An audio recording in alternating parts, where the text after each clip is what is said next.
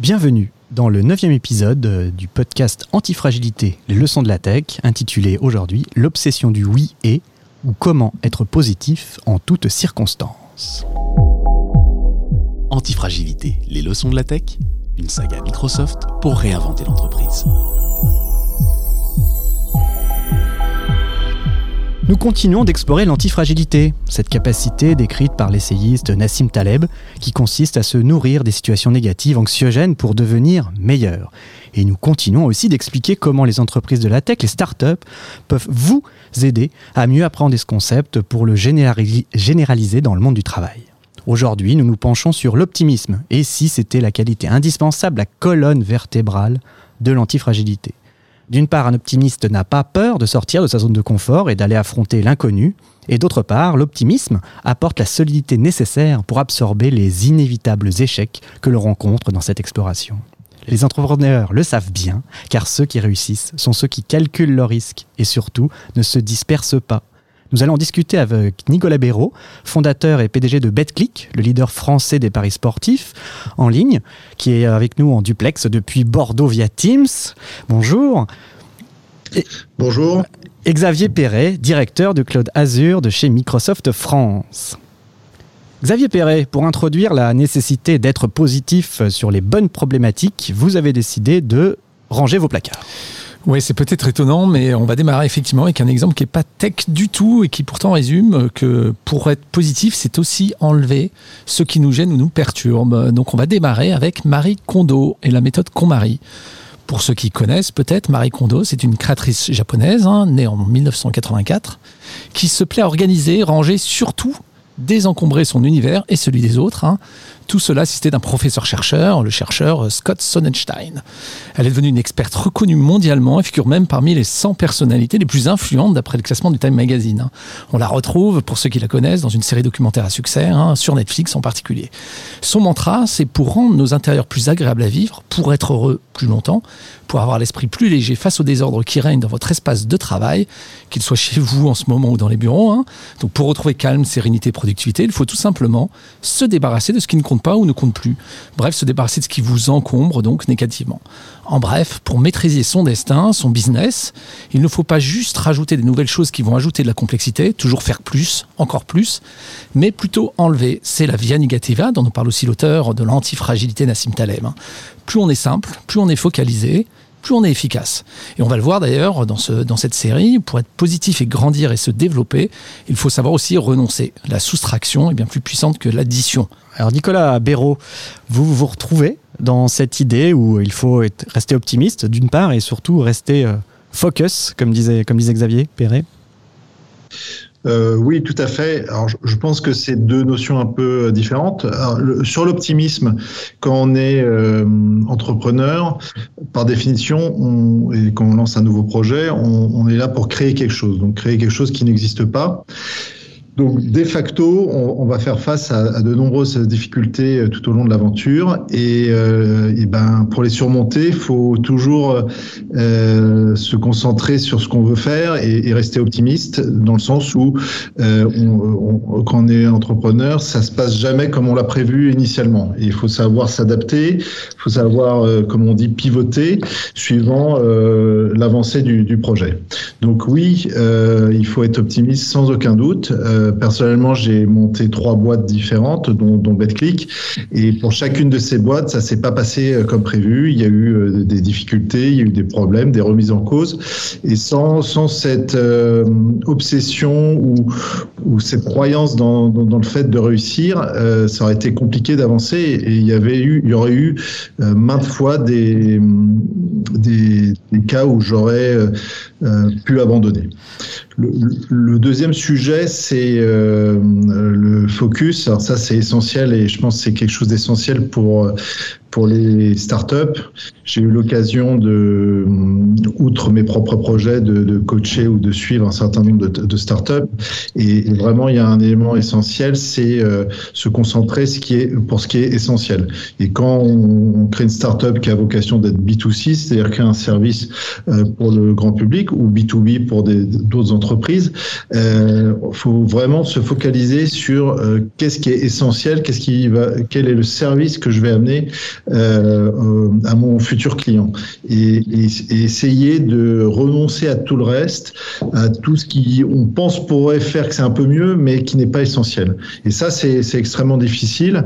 Et euh, voilà, au cours de, mes expériences, euh, on a été maintes fois confronté à des cas où on était tenté de, faire d'autres choses, de lancer d'autres choses, de, rajouter des fonctionnalités à des produits. Et en fait, on le voit, ça s'avère souvent euh, euh, pas la, la meilleure voie. la meilleure voie, c'est vraiment se concentrer sur ce qui est essentiel, donc se focuser sur vraiment le, cœur du produit que vous voulez créer pour, les clients et euh, le faire le mieux possible. Ça vous permet d'être plus rapide, ça vous permet d'être vraiment focus, mettre toutes les ressources. Et quand vous êtes une startup, vous n'avez pas beaucoup de ressources, de mettre tous vos efforts sur le, point qui va faire la différence et qui va faire que euh, votre entreprise après va décoller. D'accord, donc il y a vraiment une question de, cadrer l'enthousiasme, c'est ça? Il, il, faut de l'enthousiasme pour lancer une start-up, mais derrière, il faut aussi cadrer l'énergie qui n'est pas illimitée par définition. Euh, tout à fait. Il faut de l'enthousiasme, il faut, euh, il faut de l'énergie, il faut y croire, euh, mais sans arrêt se, se, questionner, se remettre en cause. C'est est-ce que ce que je fais, c'est ce qui est essentiel dans le projet que j'ai voulu faire? Est-ce que c'est, est-ce que ça va amener une valeur ajoutée à mon futur client?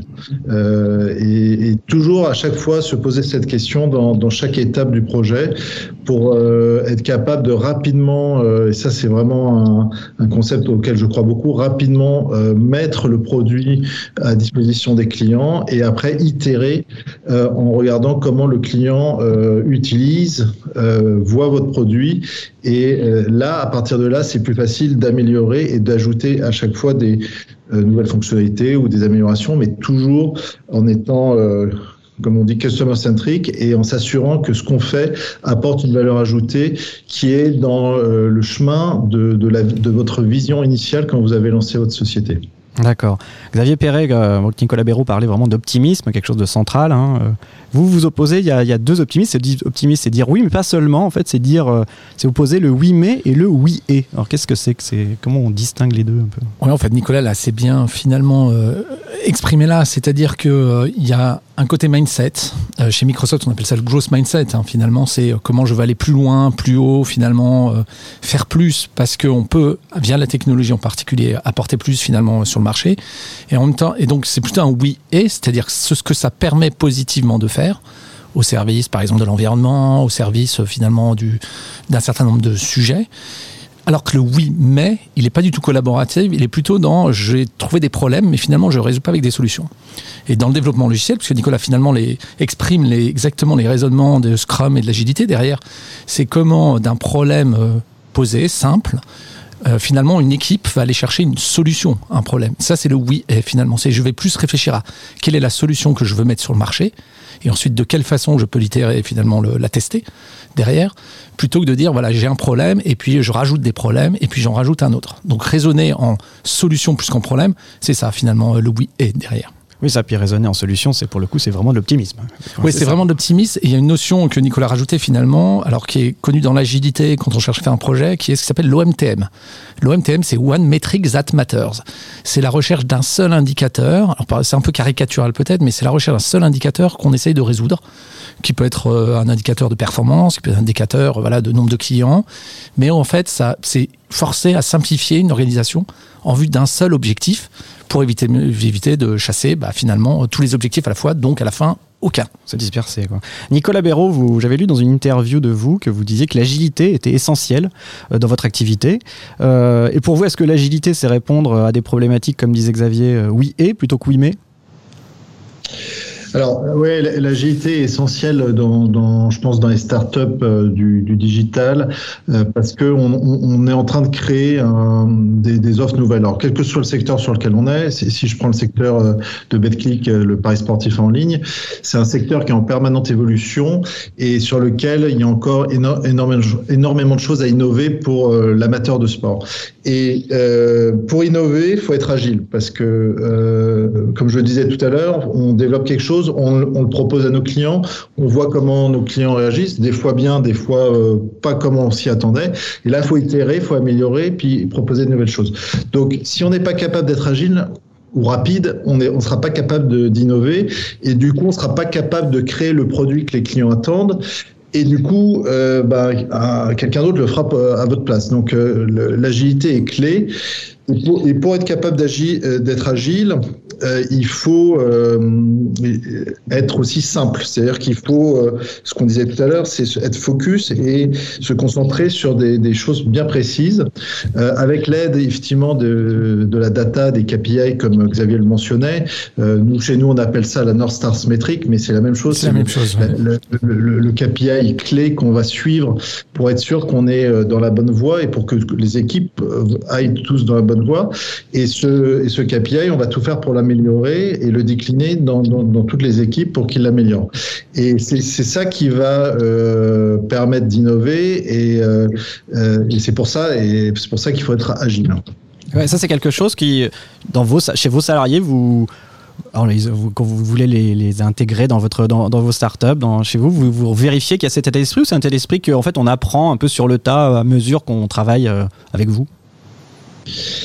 C'est quelque chose qu'on chez BetClick on travaille en ce moment énormément. Euh, c'est un c'est un long processus. C'est pas euh, naturel forcément. C'est pas euh, ce que tout le monde a l'habitude de faire dans, dans ses précédentes expériences. Donc c'est vraiment un mindset qu'il faut euh, s'approprier, qu'il faut travailler, qu'il faut faire vivre lui-même, être agile dans le dans l'organisation et le process qu'on fait vivre. Et oui, c'est quelque chose qui que maintenant on a mis au cœur de la société parce que l'ambition euh, chez BetClick, c'est disrupter le, pari sportif en ligne. On, on parie euh, on fait des paris sportifs comme au début du 19e siècle ou 20e siècle en Angleterre, en, remplissant finalement un coupon et, le validant. Aujourd'hui, ça se fait sur mobile. Avant, c'était sur un bout de papier et un tampon, mais on, est toujours dans le vieux modèle. Et l'ambition qu'on a avec les équipes ici à Betclic, c'est vraiment de disrupter euh, ce secteur et proposer la nouvelle manière de, vivre le sport et le pari sportif euh, à travers le produit qu'on veut créer. Donc oui, c'est chez nous, c'est vraiment essentiel. Mais c'est un, un, travail de fond qui prend du temps et, il y a beaucoup de choses à, à mettre en place pour, pour, pour y arriver. D'accord. Xavier Perret, euh, alors vous aviez dit un peu plus haut qu'il faut aussi savoir se concentrer sur l'essentiel, que finalement, la, soustraction est plus forte que l'addition. Est-ce que vous pouvez m'expliquer un petit peu cela? Parce que moi, j'ai cru comprendre que c'était un peu pareil. Euh, pas tout à fait, effectivement. Donc, comme je disais, on a tendance à rajouter, on se défocalise. Euh, finalement, on veut rajouter toujours des nouveaux projets, de nouvelles choses. Donc, la plus grosse difficulté, c'est d'abord d'enlever. Donc, si on prend un exemple, euh, un exemple simple, c'est on a toujours envie finalement d'avoir accès à tous les outils dans une entreprise. On est toujours frustré parce qu'on n'a pas les bonnes données, les bons outils. Donc, on a envie de les prendre à droite, à gauche, etc. La difficulté de ça, c'est qu'évidemment, on ne veut pas enlever cette créativité chez les employés, mais en même temps, on est obligé d'un peu avoir un cadre et une forme de contrôle derrière. Et donc, si, j'allais dire, tout est à volo, c'est-à-dire que tout est complètement ouvert, ben, on va pas pouvoir concentrer, ça, ça va mettre plein de risques aussi de sécurité, etc. Donc, c'est bien de vouloir laisser l'ouverture complètement, mais en même temps, il faut un cadre. Et qu'est-ce qu'on fait? Alors, en particulier chez Microsoft, mais dans pas mal d'entreprises, c'est ce qu'on appelle d'abord le Shadow IT. Ça, c'est finalement euh, des outils qui euh, naviguent à droite, à gauche, etc. Et donc, au lieu de, de, de ne pas les autoriser, on va au contraire donner un cadre et dire, voilà, on va les référencer. On va finalement les référencer sous deux aspects. Le premier, c'est on va les auditer pour dire est-ce qu'elles comportent des risques ou pas, parce que finalement, si la personne a utilisé ces outils-là, c'est qu'il y avait une bonne raison. Et puis la deuxième partie, c'est on va les référencer pour qu'en fait, si c'est un bon outil, il soit utilisé à tout le monde. Et donc, c'est une manière finalement de pas fermer le système, de laisser la créativité faire, mais en même temps de le contrôler et d'éviter voilà que ça parte dans tous les sens.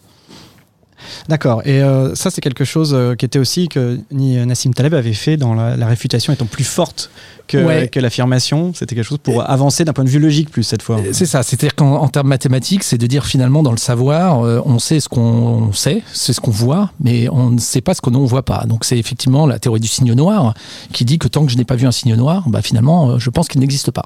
Et donc c'est de dire que finalement la science ou le savoir euh, opère par soustraction, c'est-à-dire qu'il est plus facile finalement de démontrer la, euh, la négation Oui. derrière, mais tant que c'est positif, finalement, c'est beaucoup plus compliqué et complexe derrière. Et donc, c'est la même chose, hein, finalement, dans, dans notre vie de tous les jours. C'est-à-dire que nos croyances sont dues au fait que je crois tant que je n'ai pas vu le contraire. C'est beaucoup plus facile de cette façon-là. Par contre, dès que j'ai vu un signe noir, c'est qu'il existe. C'est vrai, cette fois on est sûr. Nicolas Béraud, euh, vous parliez de, dispersion, qui était parfois un, des problèmes quand on a trop d'enthousiasme, quand on crée des, des, des startups. Ça, c'est quelque chose que vous avez été confronté, vous, euh, personnellement, dire oui, je me suis là, je me suis, je me suis un peu égaré, j'ai voulu trop faire, trop mettre dans, dans telle appli, dans tel projet? Alors, euh, je vais vous dire, euh, ça, nous arrive tous les jours. En fait, il y a, il y a- c'est très dur de renoncer, c'est très dur d'être focus. Et alors, il y a eu, on a eu des phases euh, chez BetClick où effectivement, on est, on est parti un peu dans tous les sens. Plus, mais je dirais même dans les dans les phases où on fait très attention, c'est, on est toujours en difficulté face à, à, à tous les sujets qu'on pourrait faire et, et bien les, les choisir.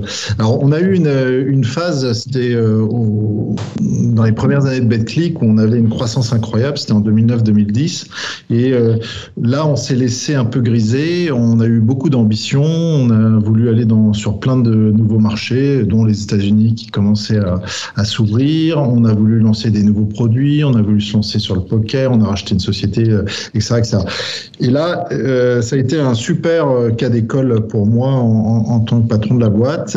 J'ai vu à, à quel point se disperser pouvait euh, causer des problèmes et euh, surtout euh, nous rendre inefficaces. Inefficaces Mm. à la fois sur la sortie des projets sur lesquels on se lançait, mais inefficaces tout simplement en création de valeur. C'est-à-dire que on, a, on a été confronté à, à plein d'échecs, à plein de ralentissements et même ce qui faisait notre force initialement a commencé à, à, à devenir très compliqué.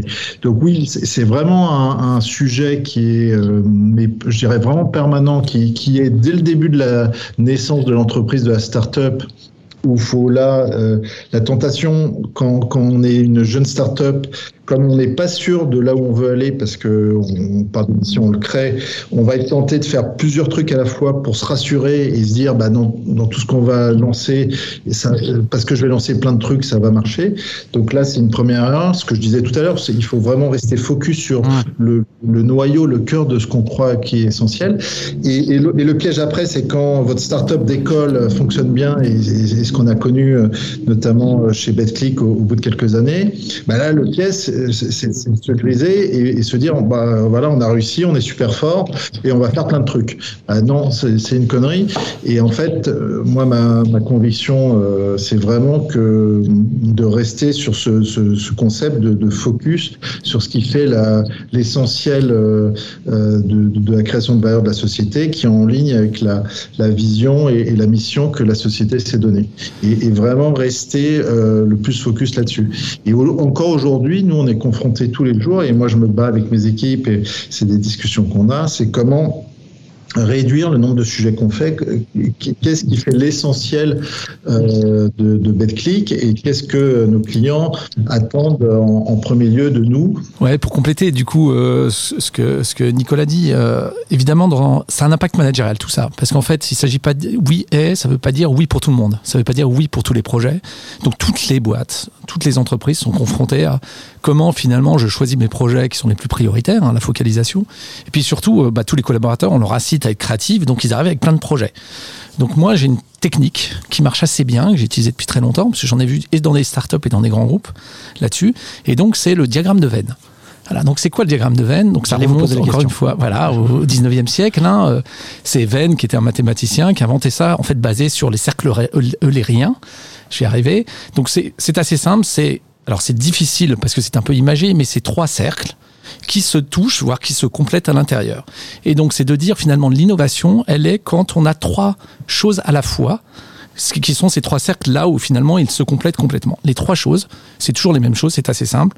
C'est en gros la faisabilité, le marketing et le sens business. La faisabilité, c'est son coût finalement, c'est sa capacité de l'organisation à pouvoir le délivrer d'une manière peu coûteuse, rapide. Le troisième, c'est marketing, c'est-à-dire qu'on peut faire un service, mais finalement, est-ce que le client le veut vraiment? C'est-à-dire, je peux faire un truc super beau, mais si le client va pas l'adopter, ça n'a pas tellement d'intérêt. Et puis le troisième, c'est le sens business. C'est pourquoi je le fais pour moi, pour moi mon entreprise. Si c'est pas pour euh, gagner du business, etc.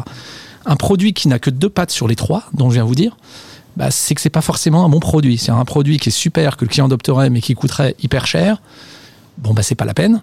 À l'inverse, euh, en complément, hein, un produit qu'on saurait faire hyper rapidement, qu'un intérêt business, mais que finalement le client n'a pas besoin non plus, c'est pas très intéressant. Donc c'est toujours la combinaison des trois. Donc c'est mon diagramme de veine à moi, que je vous incite, veine, VE, 2 N.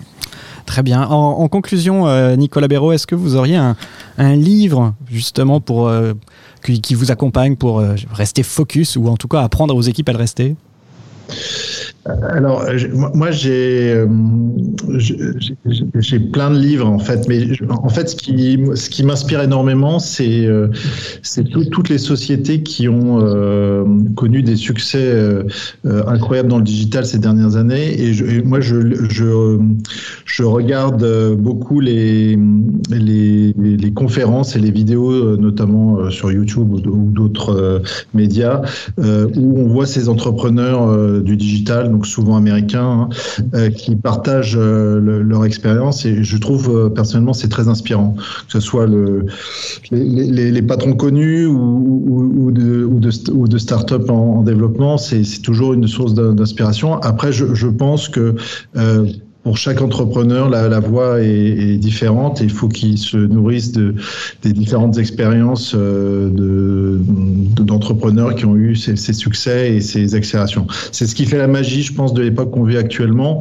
où le, le, digital et la maturité de, des outils qu'on a aujourd'hui avec euh, le cloud et, et, et, tous les langages qui sont maintenant ultra performants, ça permet de, de lancer très rapidement des, des sociétés fantastiques. Et voilà, il faut s'inspirer de ceux qui l'ont déjà fait euh, dans, les dernières années et, reprendre le meilleur de cette expérience pour l'appliquer à soi-même. D'accord. Xavier Perret, vous avez vous un livre en conclusion? Je sais que vous en avez un. Oui, j'en ai forcément un, effectivement. Euh, donc j'en ai un qui me tient à cœur parce que celui-là, alors on trouve aussi des conférences dessus, mais c'est ce qu'on appelle le GRIT, G-R-I-T. Euh, c'est pas Git, GitHub, hein, comme on a déjà parlé dans cette série hein, sur l'open source et les, euh, les développeurs, c'est Grit. Grit, c'est un mot qui est pas traduisible facilement en français. C'est une espèce d'acharnement ou de détermination, mais au sens positif du terme. C'est une capacité de durer et d'apprendre au fur et à mesure. Donc il y a un livre qui a un peu lancé ça, qui est de Abjela Duckworth, que j'ai pas trouvé en français, qui est Grit, the Power of Passion and Perseverance. En gros, comment le, le grit voilà, vous permet de progresser. Donc c'est un peu le oui est derrière tout ça. D'accord, eh bien nous allons chercher du grit alors. Euh, eh bien merci beaucoup et puis euh, rendez-vous au prochain épisode. Retrouvez l'intégralité de la saga sur les plateformes de streaming et sur aka.ms slash antifragile.